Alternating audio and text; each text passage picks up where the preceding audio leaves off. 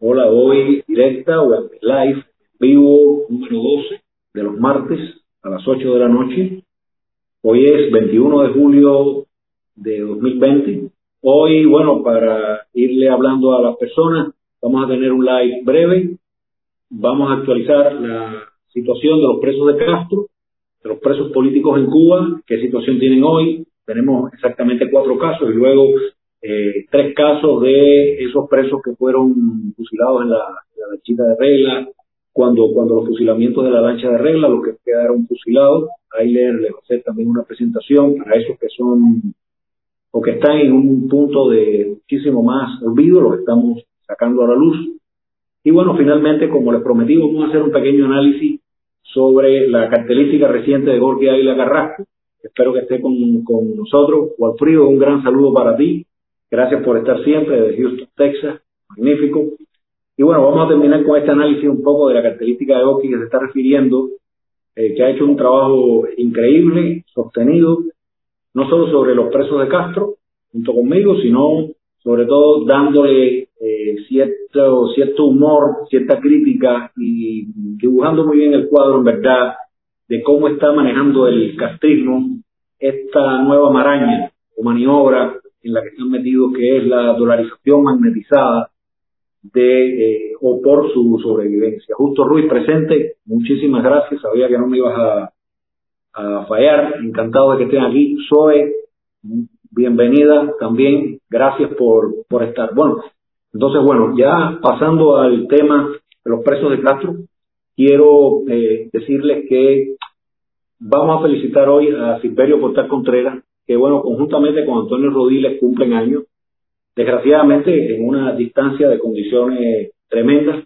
Aquí yo le he hecho esta selección de dos, dos fotos, ambas hechas mientras estábamos en la campaña Todos Marchamos, esa actividad que formaba parte de la plataforma del Foro por los Derechos y Libertades para demostrarle al mundo y a la misma administración Obama y a otros políticos en el mundo libre que el castrismo no había cambiado nada que ni había ningún cambio de fondo en lo económico, como no lo hubo después del deshielo o la, el restablecimiento de relaciones, como también se le llamó, y que la represión no solo seguía, sino que aumenta. Y vemos a Antonio a la izquierda con un cartel de lo que se imprimían con muy bajos recursos para que todos, todos nosotros saliéramos hacia la, hacia la marcha contra las turbas de respuesta rápida y todo el, el aparato represivo de la policía política. Aquí está Antonio con un cartel con Ernesto Por supuesto, habían otros carteles con otros presos. Silverio siempre también eh, con su con su cartel, con el cartel que le tocara cuando se repartían antes de salir ahí en el parque de Santa de Mahatma Gandhi al lado de la iglesia de Santa Rita. Para ellos dos, pero sobre todo para Silverio, nuestras más sinceras felicitaciones y sobre todo los deseos de que mm, podamos con esta campaña liberarlo lo antes posible y darle visibilidad a su caso. Y bueno, lo que me cuenta Lucinda, su esposa, es que hace unos días fue a verlo ahí a la prisión, una fiscal, para decirle que, le, que hablara con, las personas que se encargan de él, fuera de la cárcel, en este caso Lucinda, para que buscara un abogado, a ver, a ver si podían volver a pedir la liberación extrapenal. Silverio no ha recibido ningún beneficio de lo que se supone que dan por reglamento penitenciario en la prisión. Lucinda lleva mucho tiempo sin poder saber de él. La última vez que habló, sencillamente, señores, evidentemente estaba coactado con un militar de la prisión al lado que no le permitía, bajo expresa amenaza de que si decía algo sobre su situación o decía algo de lo que ocurría allí en la prisión 1580, pues le iban a interrumpir la, la comunicación. Entonces, bueno, Lucinda me cuenta que fue a un bufete colectivo, cabe recordar, para los que llevan mucho tiempo en el exilio, quizás no lo saben, es increíble cuando uno va a Cuba a pedir un, un abogado. Este abogado pertenece, por supuesto, al Estado totalitario, lo que le llaman los jueces colectivos. Recuerden que aquí no hay para nada tribunales independientes de ningún tipo. Y sencillamente el abogado ahí le, le peloteó el asunto. Se lavó las manos como puso Pilato y le dijo, mira, yo te recomiendo que vayas mejor a otro bufete. Cosas que pasan aquí. Y Lucinda logró en el edificio de 15K, que es la Dirección General de Cárceles y Prisiones, dejar allí una queja porque bueno, sencillamente eh, hay una, una vez más, violaciones del, reglamento penitenciario, ya que no dejan a Lucinda que lo vaya a ver porque dice que no está casada oficialmente por papeles, por lo civil, con Silverio. Sin embargo, una de las reglas de, este reglamento de prisiones que ellos violan todos los días es que cuando el recluso, el preso, no tiene familia, él puede dar incluso hasta tres nombres de las personas que él considera que lo deben venir a ver, ¿no? Entonces, yo no sé si yo lo había repetido parcialmente en directas anteriores, pero el 29 de junio, Lucinda es la última vez que ve a Silverio allá en la, en la prisión 1580 y no, no puede verlo, como no pueden verlo, como no pueden ver a los reclusos ninguno de los familiares que van a las prisiones a llevar medicamentos y alimentos. Y cuando deja las medicinas junto con los alimentos, eso tiene que pasar, digamos, por la comisión del médico del, penal. Y ya Lucinda sabía que a Silverio lo había visto un, un oftalmólogo, lo habían llevado al hospital, y el oftalmólogo le había planteado la triste noticia de que debido a las isquemias transitorias y a la isquemia fuerte más la trombosis que había sufrido Silverio hace un tiempo ya, pues eso le ha afectado la cuestión de la presión ocular y que corría riesgo de quedar ciego. Lucinda preguntó además al médico del, penal si sabía algo de esto, si lo habían vuelto a llevar, él no contestó, y ella le plantea que sabía que Silverio ahora había sido eh, golpeado además y que el ojo izquierdo, derecho, disculpen, había eh, sufrido un severo daño, que no tenía visión de ese ojo, que estaba supurando, como he dicho anteriormente, y este médico del penal, que todos ellos se prestan para mentir y casi que forman parte de ese aparato represivo también de la, de la policía política, porque bueno, en un orden totalitario todos o casi todos pertenecen a esa maquinaria de destrucción del alma humana. Este hombre le dijo que no, que, que no había recibido ninguna dosis. Le dijo que Silverio se había caído, se había dado en el ojo y que lo que había ocurrido es que se, había, se le había reventado un tumor. Y Lucinda le dice, pero ¿cómo es posible? Tú, ni ninguna otra autoridad de aquí, de esta cárcel, me ha llamado ni me ha contactado para decirme que hay un tumor. Además, el, tumor es maligno, es benigno. Y Lucinda le dijo, mira, por, por favor, mejor deja de, de, mentirme porque eh, no te creo.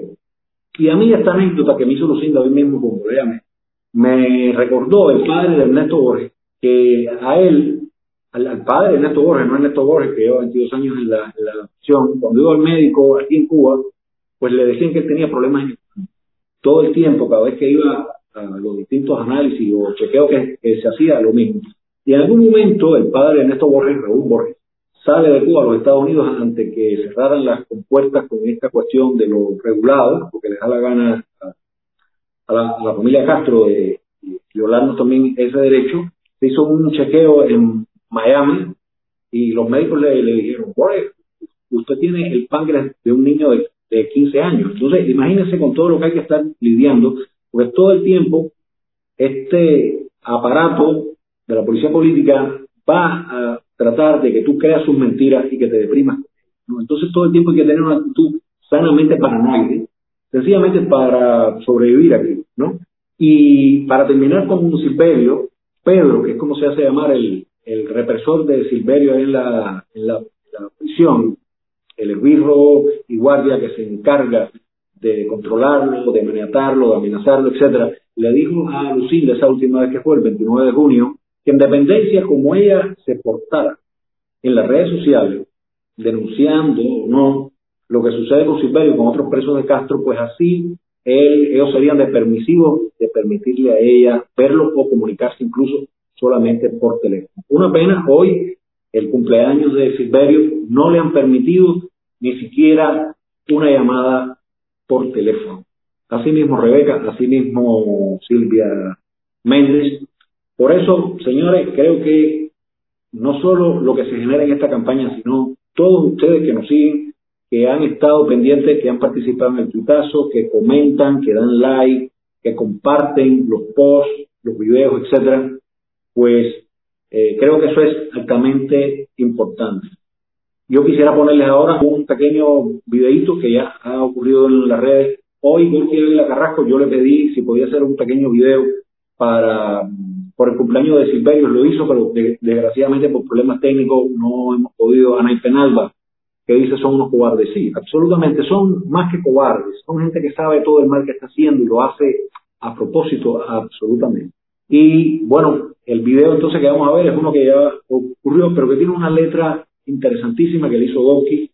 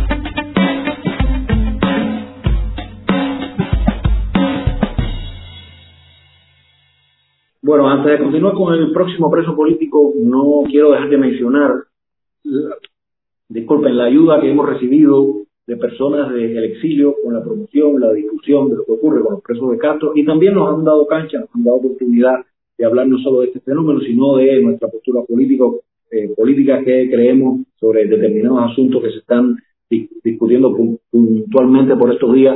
Y es, bueno, primero a, a Cari Roque de Noticias, como también a Olivia y Olivia Arias, a Yolanda Huerga también, de todas de Martín Noticias, y también en especial a Ninosca Pérez Castellón desde Radio Pi, que nos han permitido ser, o han sido cajas de resonancia de esta campaña y mm, créanme que ya yo estoy viendo que cada vez más medios están asumiendo ciertos reportajes con cierta regularidad sobre los presos políticos. Queda muchísimo por hacer, es verdad, pero creo que es importante el, reconocimiento de lo que ya va ocurriendo. Y dos periodistas independientes me han contactado para que dé información y demás, porque están lanzando eh, o, quieren lanzar unos reportajes sobre eh, unos reportajes semanales sobre distintos presos cada vez. Entonces, bueno, yo me quiero referir ahora rápido a eh, de la Mora. Me imagino que muchos estén al tanto, yo quiero hacer un breve resumen de lo último que ha estado pasando porque entró, porque entró en la prisión. Bueno, sencillamente primero decir que esta es una muchacha tremendamente menuda, con peso corporal de 27 años, condenada a un año y, seis meses. Todos recordarán, bueno, fue por propagación. Miren, miren con lo que le, con lo que le dispara. Propagación de epidemias, desacatos, atentados y desobediencia. Una ensalada, como ya, como ya estamos acostumbrados, y bueno, todos estos delitos, por supuesto, pues son eh, falsificados para evitar que caigan personas en la cárcel como presos políticos y así la dictadura en los organismos internacionales se limpia o se esconde. Y bueno, todos esos delitos, por supuesto, el I de la Mora lo rechaza, los niega. Ella actualmente se está recuperando de una huelga de hambre, de una segunda huelga de hambre en la prisión a la que regresó este 13 de julio pasado y fue, entró en esa huelga de hambre por un acoso y por las prohibiciones de, la, de las carceleras de ahí, ¿no? Del maltrato y demás.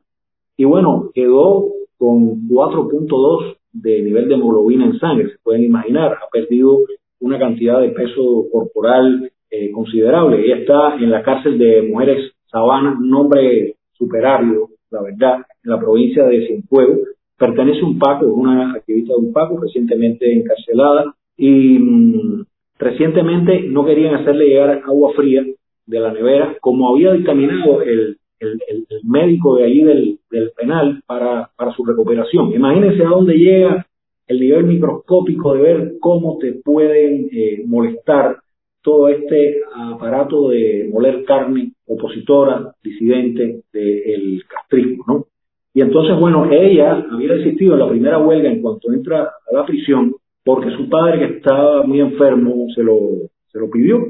Luego ella recibió eh, golpizas y otros abusos y intenta suicidarse una primera vez, ya lo ha hecho tres veces, Entonces, esa primera vez la traslada a una a la sala de psiquiatría de un hospital provincial allá en, en Cienfuegos. Allí también, en la sala de psiquiatría, donde se supone que tiene que haber un mínimo de todo para que un paciente con cierta inestabilidad mental pues logre una recuperación más pronta y no haya, supuesto, un fatídico final, pues allí también recibió maltrato por parte del, personal de, la salud que la atendía y que estaba a cargo de ella, y ella entonces desde ese hospital intentó quitarse la vida otras dos veces, según informes que, hicieron llegar a, distintos medios y portales que tratan el tema de Cuba, activistas de, impacto. Por suerte, en este caso, tengo que decir que la Comisión Interamericana de, de Derechos Humanos reclamó hace dos semanas información sobre ella a la tiranía castrista, aunque bueno, en el artículo que yo leí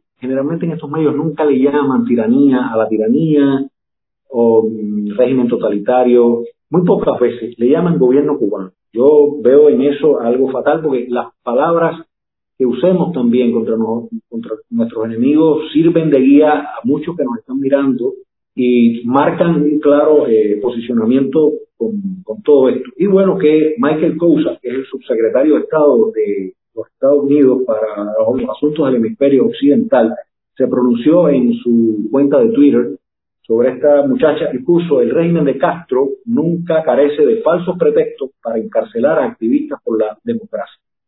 Y hacen uso, esto es muy importante que lo haya dicho, del COVID-19 como una excusa para sentenciar a esta joven opositora. Y la encargada de negocios de la Embajada de Estados Unidos en Cuba, Mara Tekash, también en su Twitter dijo que eran preocupantes los reportes sobre la situación en prisión de esta activista. Esperemos que tanto Mara Tecas como Michael Kousak y otros tantos funcionarios de la administración Trump cada vez tengan más tiempo y más arrojo en denunciar los grandes abusos que están ocurriendo contra la oposición política, eh, los actores de la sociedad civil, artistas y periodistas independientes. Entonces, bueno, Aymara Nieto Muñoz, hablé hoy con su esposo, con Ismael Boris Leñí. Aymara, como saben, a 600 kilómetros de sus hijas, de sus tres hijas, de sus dos nietas, de su madre, que tiene 65 años, y de su esposo recientemente liberado. Y fíjense, Ismael ya tuvo que sacar un permiso para poder viajar, porque bueno, en tiempos de pandemia todavía la conexión o el transporte interprovincial no está eh, absolutamente liberado. Ellos no saben cómo está Aymara. Ya lleva tres semanas sin llamar. Debió llamar el viernes pasado tampoco. Y mm, no saben si le toca visita, no sabe nada. Entonces, bueno, Ismael, la madre de Aymara, Griselda, y las dos niñas más pequeñas de Aymara se van a lanzar en un viaje en cualquier momento hacia las tunas, están reuniendo dinero y ver todo lo que pueden comprar aquí de comida, de medicamentos para llevarles, pero por supuesto no tienen ningún tipo de garantía de que vayan a llegar, de que los dejen verla o por lo menos hacerle llegar todo lo que eh, le, le, llevan a, Aymara. Y para terminar esta parte, quiero pasar a Ernesto Borges, que también me comuniqué hoy con su hermano César Borges, que lo fue a visitar, bueno, fue hoy a, la prisión combinado del Este de máxima severidad, tuvo una visita sin poder verlo, y además las autoridades no dan todavía un día posible en el que se vaya a reanudar la visita normal. Y sencillamente, bueno, le dejó los alimentos y, y los medicamentos con una lista para que Ernesto Borges después pueda comprobar que no falta nada. Pero hasta ahí, básicamente sí está la situación de eh, todos los presos, tanto los presos políticos cubanos, los presos de Castro, como el resto de los presos. Y bueno, como todos sabemos, ahora estamos en una andanada de especulaciones y opiniones sobre esta nueva maniobra del régimen castrista de dolarizarse solo ellos de manera magnética a través de una tarjeta para sencillamente recaudar dólares urgentes debido también a la gran inflación que ellos generaron con el CUC. Antonio ayer, Antonio Rodríguez tuvo un live magnífico. Me encantaron eh, y creo que fue muy productivo muchas de las preguntas que se, que se hicieron, el intercambio estuvo magnífico.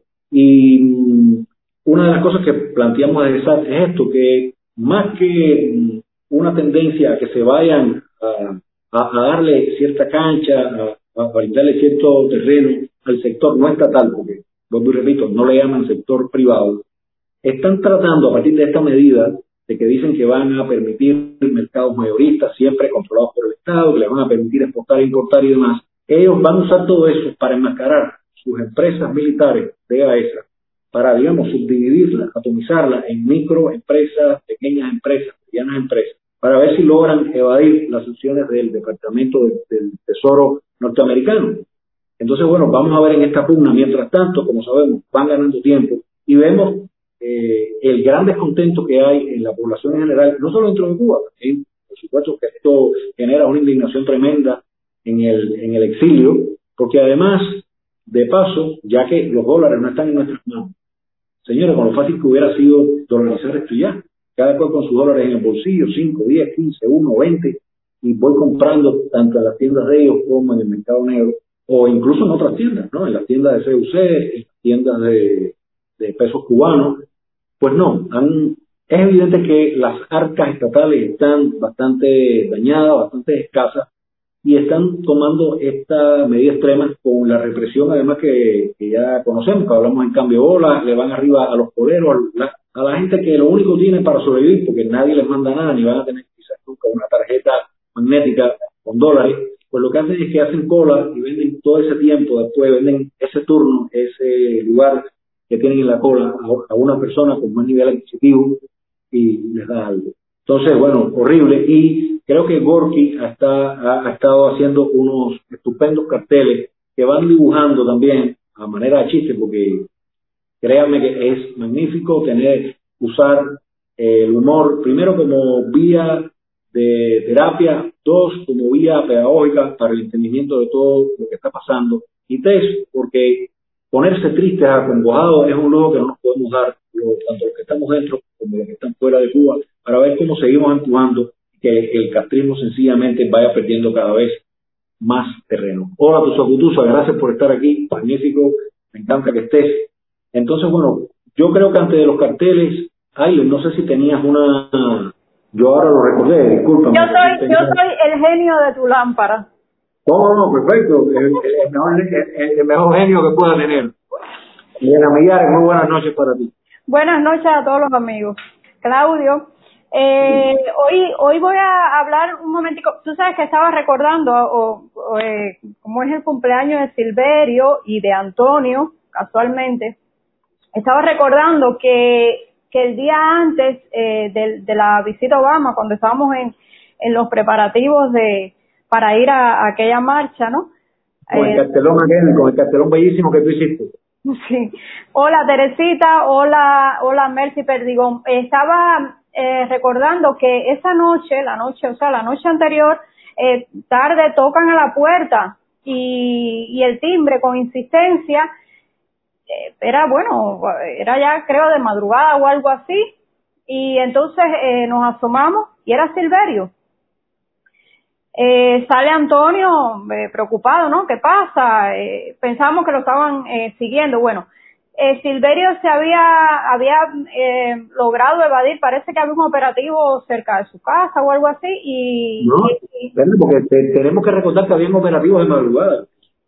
Y entonces él, él, llegó a la casa, él llegó a la casa y el, el, los que los, los que conocimos a Silverio eh, saben que él, tiene como una, una cosa así de, de, de un, como, habla como una, como si estuviera poseído de algo eh, divino, yo no sé si son sus ancestros o algo así, pero él habla a veces como, una... es como un totem, él tiene como una... Sí, y... Una, vibración especial, sí. Ajá, y entonces eh, no, no, eh, le dijo a Antonio que él estaba allí eh, porque mm, estaba preocupado por Antonio, por lo que fuera a pasar, ¿no? Venían esos días complicados y, y que él, él quería cuidar a Antonio y que él estaba allí esa noche para, para quedarse en la casa, para, para, o sea, él se ofrecía como una especie de, de, protector de Antonio y bueno, sí, y, y le, entonces le habló a Antonio muy bonito, le dijo cosas muy, muy fuertes, ¿no? De, de su grandeza y de todo y, y, y de su admiración y su amistad que se lo ofrecía y que, y que por favor lo dejara eh, cuidarlo, ¿no? Y Antonio, tú sabes, tú lo conoces, Antonio le dijo, compadre, ¿no? Como, no te preocupes que no, que no todo va a estar bien, no va, no va a pasar nada y, entonces él entonces dijo bueno yo me voy me, me, voy más tranquilo ya si te veo que tú estás o sea, eh, con, con ese espíritu con ese ánimo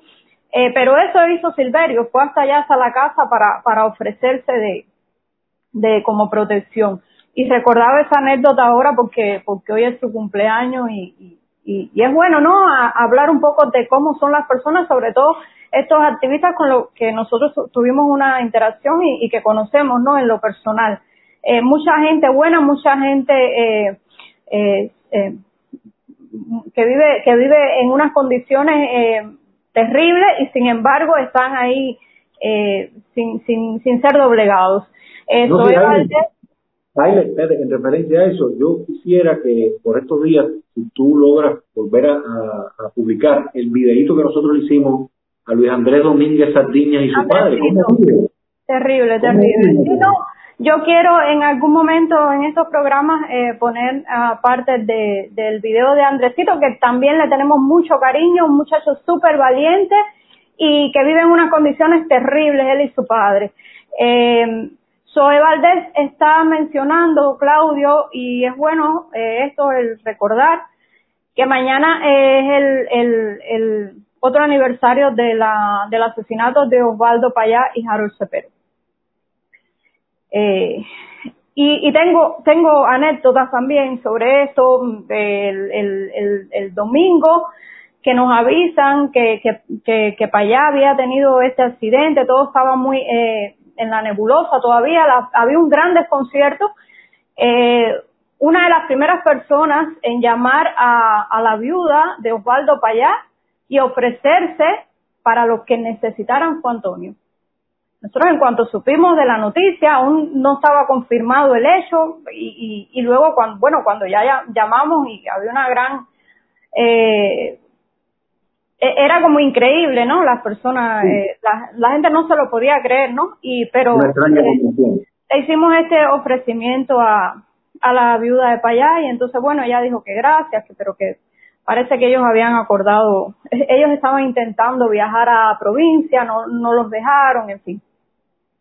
Y eh, bueno, vino el, el, el, el, velatorio en la, en la iglesia del cerro, de más está decir, porque las personas vieron las imágenes, eh, que esa iglesia estaba repleta en, en, en, eso, en, en ese año, 2012, la oposición eh, tenía un, un apogeo, estaba en su apogeo y eh, había eh, antes fallecido Laura Poyán y había una había mucha mucha muchas ganas muchas ganas en la oposición de de, de hacer algo contundente había había e, esa energía no esa energía y y, y aquel día eh, después del, del del funeral eh, se veló toda una noche y al día siguiente bueno eh, recuerdo que estaba Coco Fariñas ahí. Eh, Coco está por aquí viendo el video. Claudio, te puse el comentario hace un rato. Y entre, todos los que estaban allí, ya digo, estaba la mayoría de la oposición, por lo menos la de La Habana, y algunos que, que lograron llegar a La Habana de otras provincias. Y, y en voz muy baja empezó a, a correrse, ¿no? La, la, la idea de acompañar el féretro a, a pie hacia el cementerio. De hecho, fue muy emocionante los aplausos en, en, en, en la iglesia. Al mismo tiempo fue muy raro ver al, al, al cardenal Ortega mm, despidiendo, despidiendo la misa. Muchos preguntamos cómo se había permitido que este tipo, que era, eh, eh, tú sabes, un, cancerbero del régimen, estuviera ahí. O sea, cómo la familia había permitido eso hubo aplausos, hubo, realmente fue muy emotivo y, y, y parecía que iba a suceder algo más. Pero sin embargo, nuevamente la seguridad del Estado manejó el funeral a su antojo, la familia no sé si por el, eh, por la conmoción, el aturdimiento, pero realmente creo que eh, se dejaron arrebatar el, el, homenaje que la oposición quería eh, rendirle a Osvaldo Payá. Y simplemente eh, cuando íbamos saliendo, se hizo un cordón para no para acompañar al féretro inmediatamente la policía y los y las guaguas de represores eh, arremetieron eh, con golpes y todo y y nos, nos cargaron, nos cargaron ese día y bueno, y el, el féretro y la familia siguió hacia el cementerio. Mientras estaba la piñacera, eh, por el otro lado eh, siguió el, el, el cortejo fúnebre.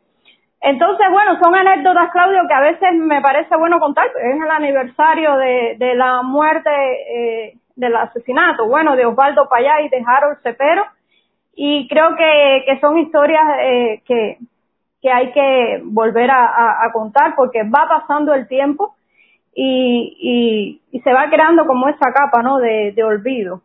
No, y y eso viene a tono con lo mismo que está haciendo Antonio, Fernando Damas y demás, eh, Emilio Sánchez, de rescatar la, memoria de la República.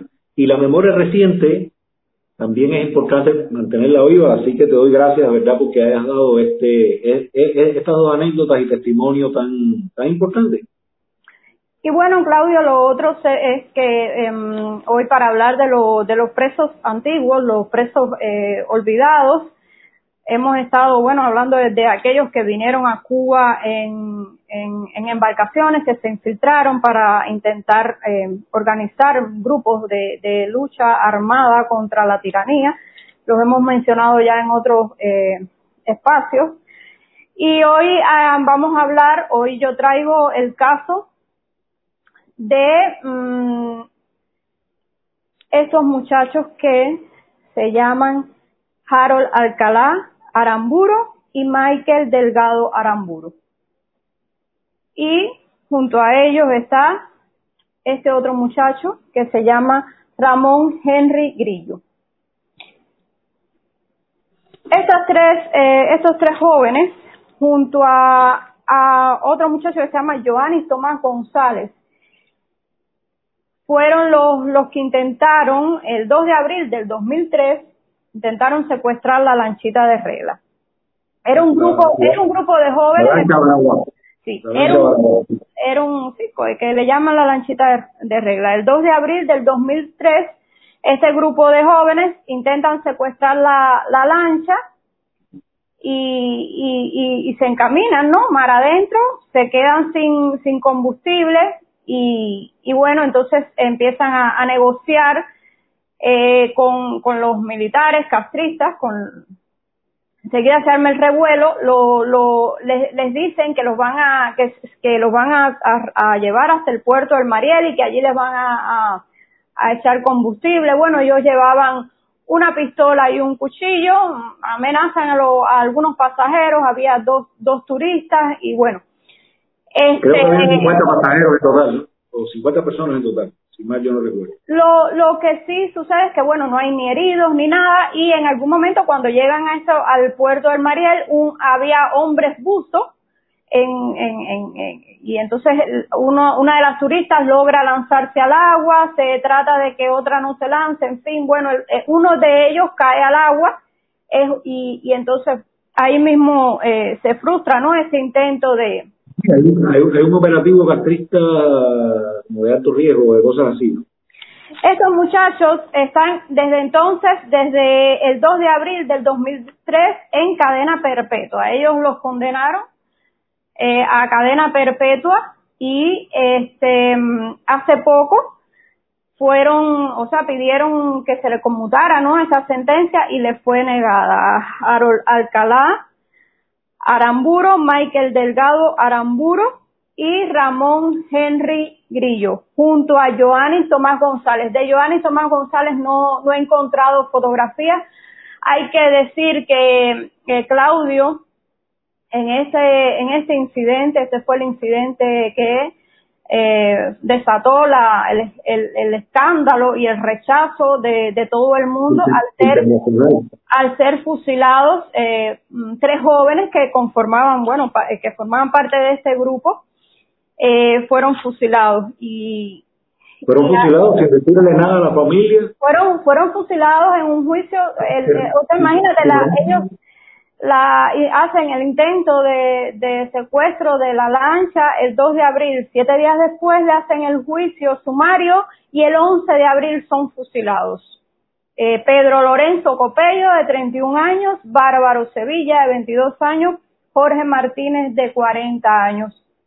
Y hay un, hay un artículo, una, una especie de crónica de, porque este muchacho, el, el Copello, em, coincidió con un periodista de la causa de los 75 que estaba eh, preso en ese momento y ese, ese periodista que se llama Ricardo González Alfonso, eh, narra eh, esa semana, ¿no? Que, que convivió con, con ese con ese muchacho que en definitiva eh, es, es una es una crónica muy sobrecogedora porque primero te, te te, te cuenta cómo era el, el, el, joven, era un, el típico joven de, tú sabes, habanero, callejero, como se dice, mete cabeza, eh, andaba, o sea, tenía un trabajo en un policlínico, ah, luego también andaba, tú sabes que eran los años del jineterismo y también andaba, tú sabes, en ese mundo.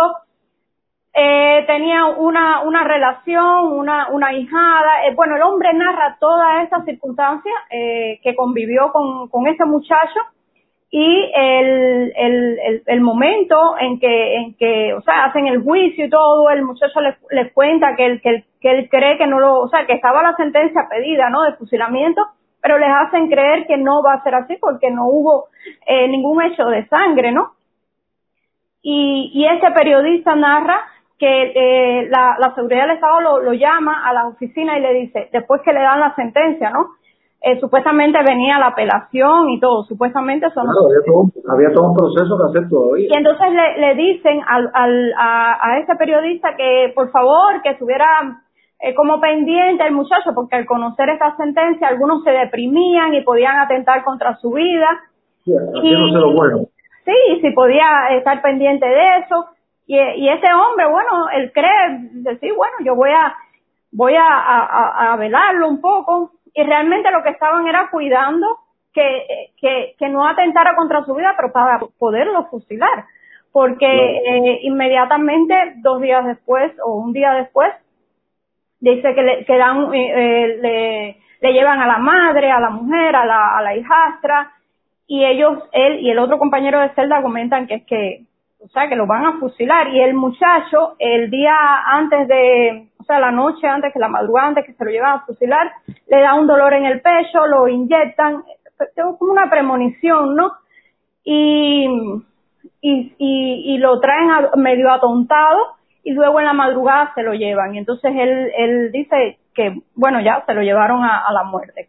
Entonces es un testimonio realmente bien, eh, eh, eh, te, te da, te da, te da duro porque, porque primero Ah, tú sabes, ahí tú comprendes la naturaleza y la impunidad total del castrismo, ¿sí? de Fidel Castro, a la madre de, a las madres, a la familia de esos muchachos, los, los, los, los llevaron a, a, verlos un día y al otro día estaban enterrados. Dijeron, mira, aquí es donde están enterrados tu, eh, tus familiares. Entonces son, son, son hechos que, ah, que pasa el tiempo, pero que hay que volver a recordar, eh, como mismo el, el asesinato de Payá, porque van, va, va siendo larga esta historia y, y te digo, Claudio, eh, si, si no se rescata la memoria, entonces eh, pasa eso, ¿no? Que el régimen sigue ahí, puede seguir... Claro, no tenemos memoria, cada vez tenemos menos oportunidades de sacudirnos esto de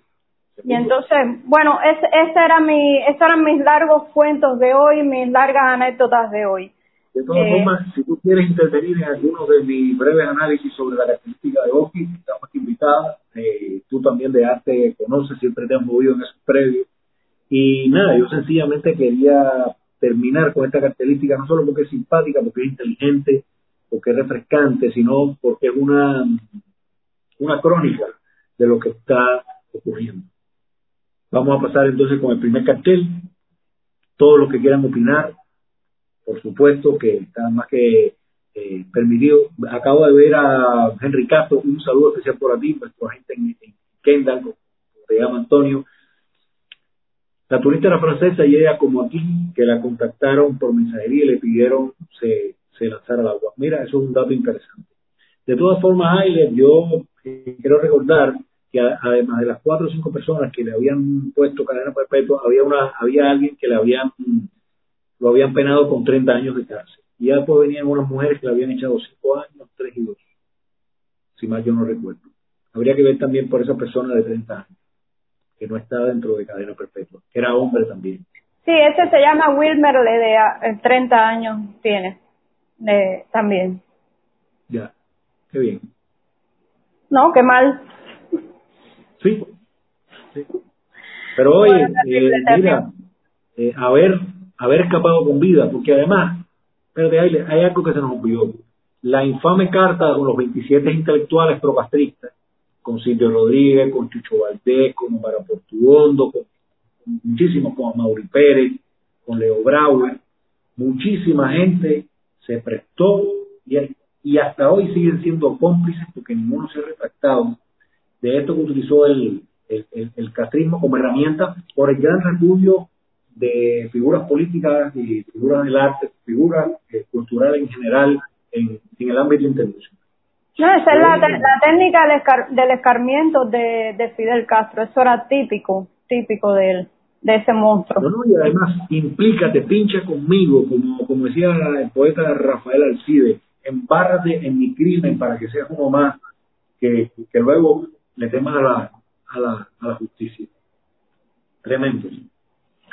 Bueno, te dejo entonces en tu, en tu análisis de la cartelística de, de 1, 2, 3, 4, 5, 6, 7, 8 carteles. No me voy a demorar mucho en cada uno. Gracias, Ailer. Alicia Alonso firmó, por supuesto. Bueno, Alicia Alonso era eh, María Valle. Lo raro es que Alicia Alonso no estuviera. Por Dios. Justo Ruiz Los Castro sugirieron la posibilidad de permitir un éxodo masivo hacia la base de Guantánamo, el Departamento de Estados Unidos, que eso sería tomado como un acto de guerra. ¿Cómo no? Realmente hubo ahí unos momentos mm, muy convulsos. Hay que decir también que todo esto considera Fidel Castro por el secuestro de los aviones también y otras lanchas. Es decir, había realmente un ataque en la población, no de contra el castrismo, sino pero escapar por vía eh, que incluía, por supuesto, la, cuestión violenta. ¿no? Soe Valdés dice, los firmantes de la Carta de Apoyo a su funcionamiento revelarán su conciencia. Son cómplices, por supuesto, por supuesto, soy tremendo.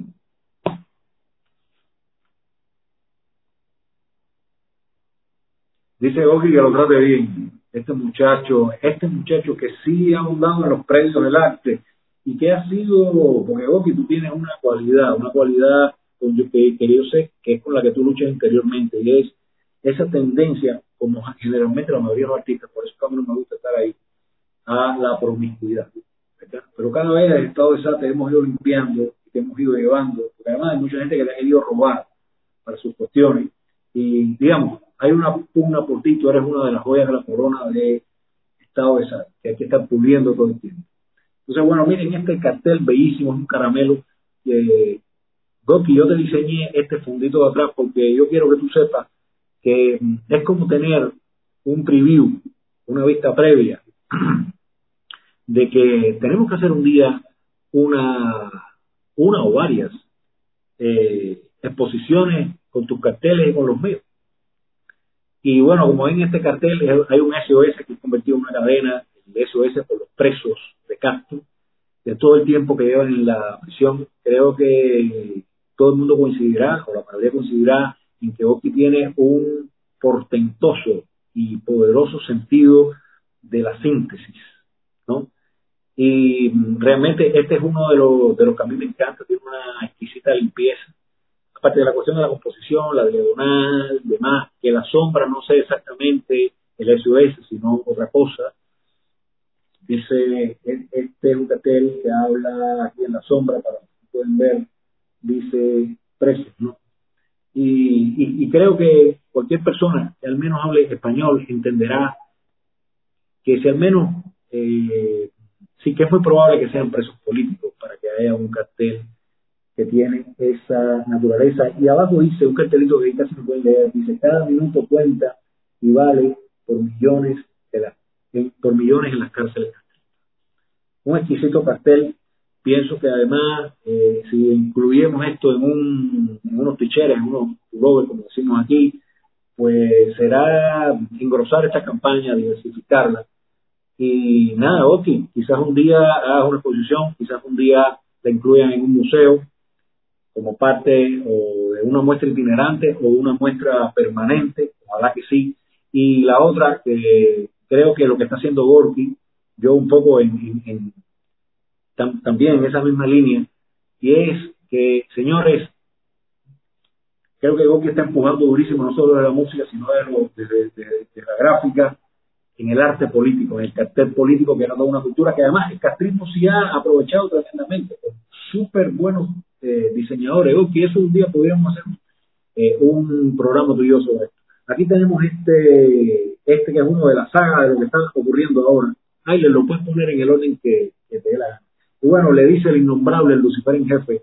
Ah, bueno, ah, discúlpame, ahora entré en este de la gafa, que es magnífico. Señora, esto es un caramelito. Uno eh, se le hace la boca agua, parece un caramelo de, de naranja. Y es bueno un poco aquí hablando de todas estas maniobras que está haciendo el castrismo, es para ponerle en los ojos, en la conciencia, en, el deseo de, futuro, que para el ciudadano común no hay nada. Como se dice aquí, oye, no hay más nada.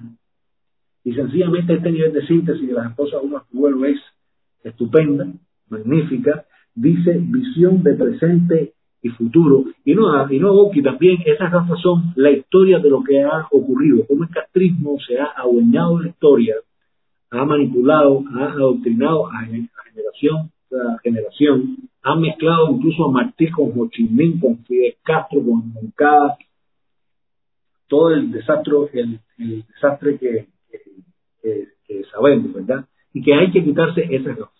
Aquí en este otro cartel magnífico, para que los que no pueden leer porque no lo tienen en la computadora, dice, le dice el innombrable, el Lucifer en jefe a, a la China, le dice, olvídate, sin azúcar no hay finca ni país. Y es Raúl que está en otro momento y que está ahora bailando la cuerda floja para camuflar sus empresas, como dije al principio del programa, dice, mm, no sé, no sé, pero sin varo, sin dólar, estamos jodidos. Y es evidente, cuando no tienes dinero para sostener la represión, todo ese aparato de la policía, de las fuerzas más revolucionarias, de la policía política, del, del, G2, pues saben que la tienen difícil y que el pueblo sencillamente, señores, está loquito por cobrárselas. Este es un magnífico cartel. Vamos a pasar a otro. Aquí este es uno magnífico también, siempre. Les pido que en las redes, por favor, que lo, que lo compartan. Y bueno, dice el títere a su, a su progenitor, ¿no? Dice, sin dólar no hay país, sin dólar no hay continuidad, ni hay nada para nosotros.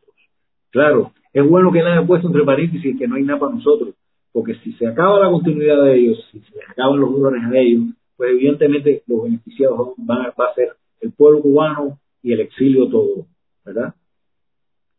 Este es uno que me priva, es magnífico, además recuerda tantas tantas cuestiones ¿no? de la Segunda Guerra Mundial. Y bueno, ahí dice en el cartelito chiquito, vamos bien, hay una bomba, una bomba atómica que nuevas medidas económicas. Unas medidas, por supuesto, que van contra la gente, que van contra el pueblo. Y, digamos, como los ignorantes, los tontos útiles, alzan las manos, porque, señores, muchas personas de alguna manera vuelven a estar, a estar, a estar esperanzadas en estas medidas y claro que nuevamente las pueden acoger creyendo que hay algo. Aunque a mí, aunque yo creo, bueno, que yo creo que en este caso quizás el cartel está un poco exagerado porque la mayoría de la gente está muy indignada. La gente sabe que esta cuestión de los dólares en las tarjetas magnéticas únicamente para el castrismo no va.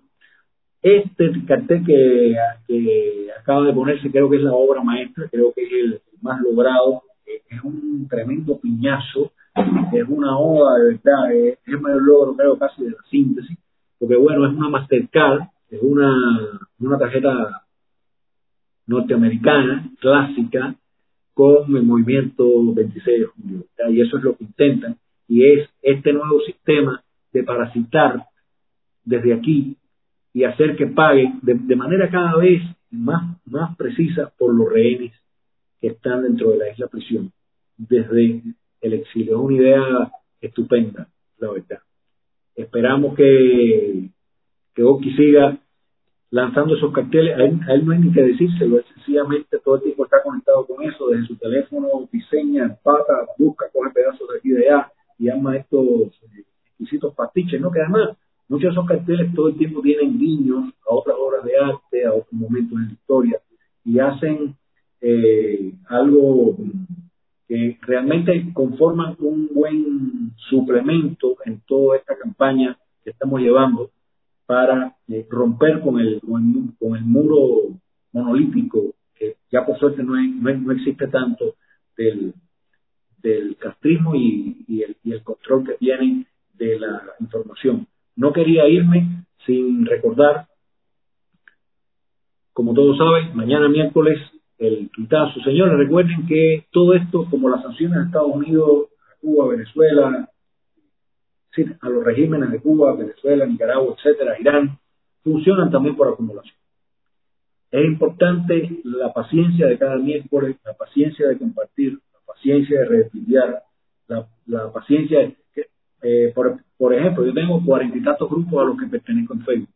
Después que se acaba el cambio de bola o este live, los programas que está haciendo Antonio, etcétera, yo tengo que ir uno por uno, pero me place porque sé que estamos empujando todos en una buena dirección, en diseminar toda la información que hace falta.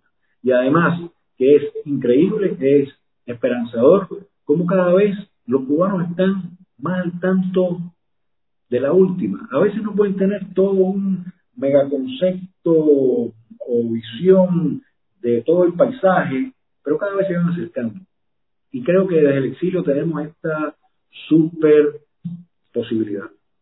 Yo en el próximo eh, programa quiero hablar un poco de cómo podemos expandir eso y hasta qué punto, bueno, les quiero nombrar una propuesta que pienso llevar, pero sobre todo para ponerla a, debate en el, próximo programa y es basándonos en qué pasaría si se, se lograra, como aquel spot que ya hicimos y que, que, que puse una vez acá, la la, esta idea de free internet por Cuba, ¿no? si pudiéramos saltar a Texas, ¿qué pasaría?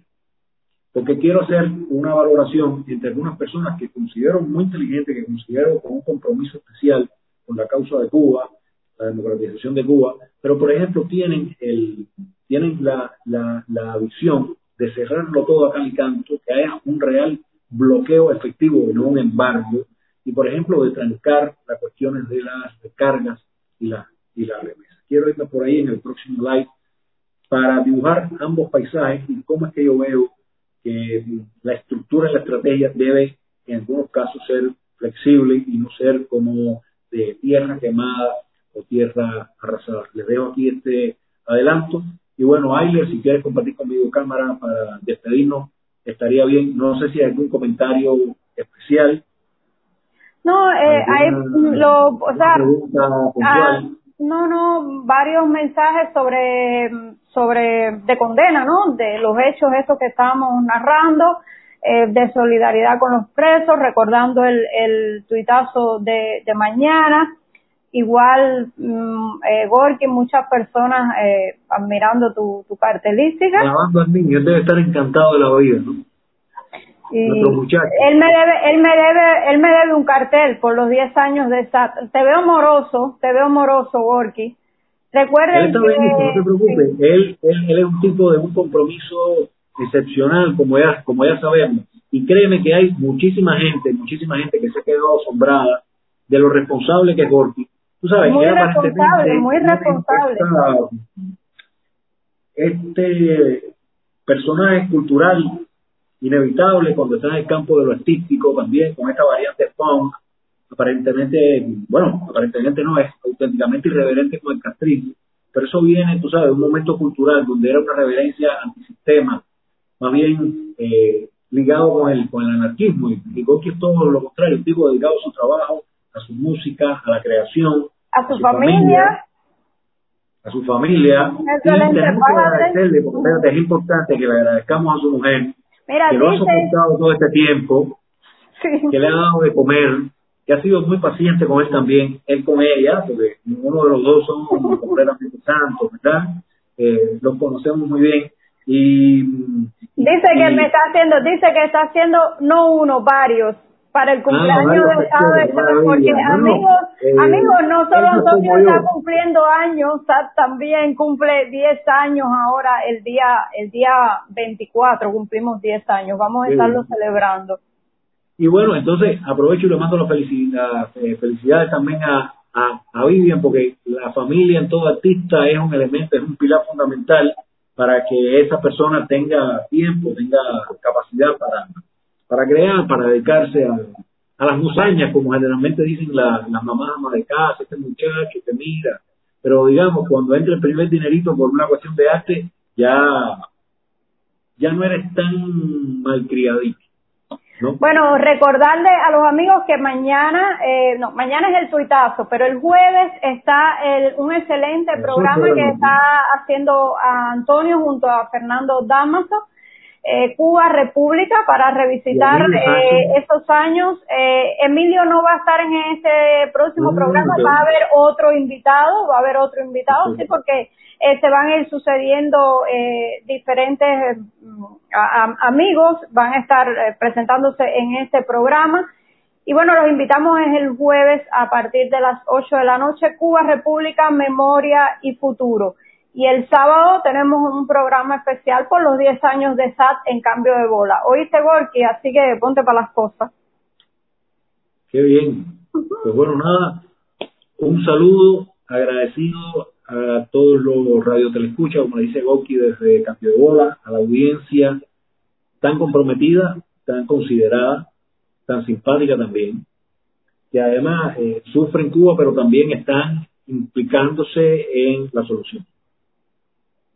Y recuerden, por, muy triste que estén todas eh, las noticias que demos de los presos, recuerden, deprimirse, señores, no es una opción. Cuando uno tiene un régimen totalitario que vencer. No, en vez de deprimirse, lo que hay es que eh, ponerse a hacer.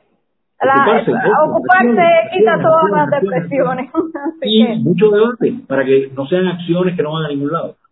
Y bueno, yo estuve viendo que estaba con nosotros también Manuel Priel, que además ha hecho una labor increíble con sus lives, con el llamado al, debate, poniendo luz sobre determinados personajes que están tratando de camuflarse y también haciendo un recuento histórico, tanto del pasado pasado, más lejano, como el más reciente. Yo vi que le había puesto algo sobre mm, el, este piquetico problemático, este eh, grupito propatista, los, los, malafé, como le llama Oki, ¿no? Y señores, es bueno que nos impliquemos.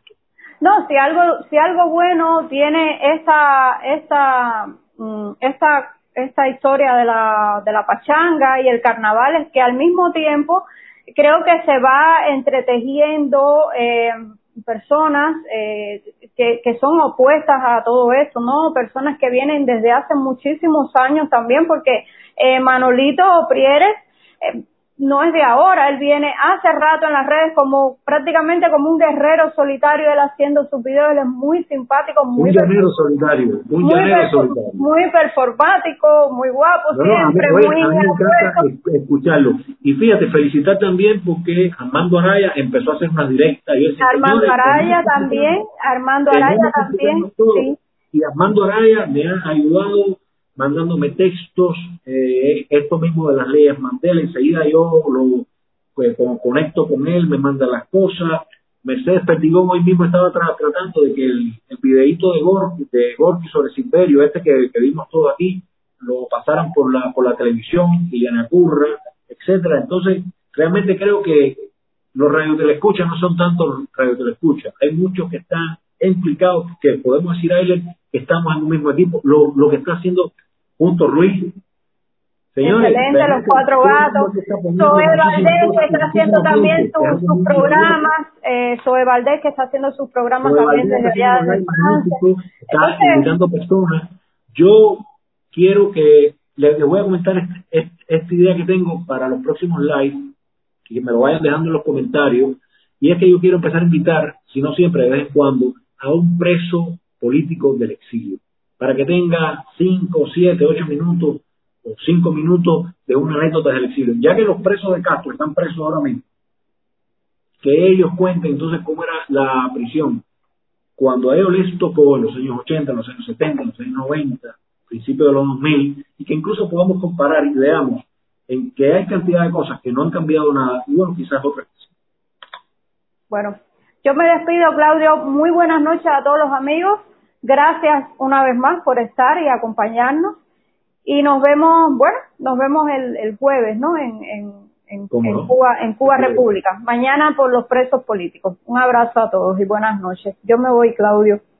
Bueno, muchas gracias por todo lo que has hecho conmigo, siempre encantado y, y, y tú me haces sentir muy seguro de que las cosas van a salir, de que las cosas van a estar en orden y mm, nada, sencillamente cada vez nos iremos afinando más en ese sentido. No ha habido para nada ningún problema grave. Entonces, bueno, muy buenas noches a todos, un abrazo, muy buena directa, dice Oki, gracias, nos hemos sentido muy bien con la compañía de todos ustedes y les digo, si hay alguna idea que crean que me puedan mandar por interno, por aquí, para mejorar este programa, quizás algo que consideren que falta, que yo pudiera incluir, estoy abierto a eh, propuestas. Entonces, bueno, un abrazo a todos y terminando aquí, comparto, por favor, compartan para que se disemine todo esto, los presos políticos lo merecen, las anécdotas que se han hecho, que ha hecho él aquí, creo que son importantes y lo merecen, sobre todo mañana por el día que se conmemora el asesinato de Osvaldo Payá y Carlos Espero. Y después que yo lo comparta, pues le contestaré y, comentaré también dentro de, dentro de mi propia directa, eh, directamente con las personas. Gracias, Mercy Petigón, muy agradecido contigo, con Elena Curra, con el resto, con Ariel, con todo el mundo. Gracias, nos vemos en un próximo programa, si Dios quiere. Cuídense mucho.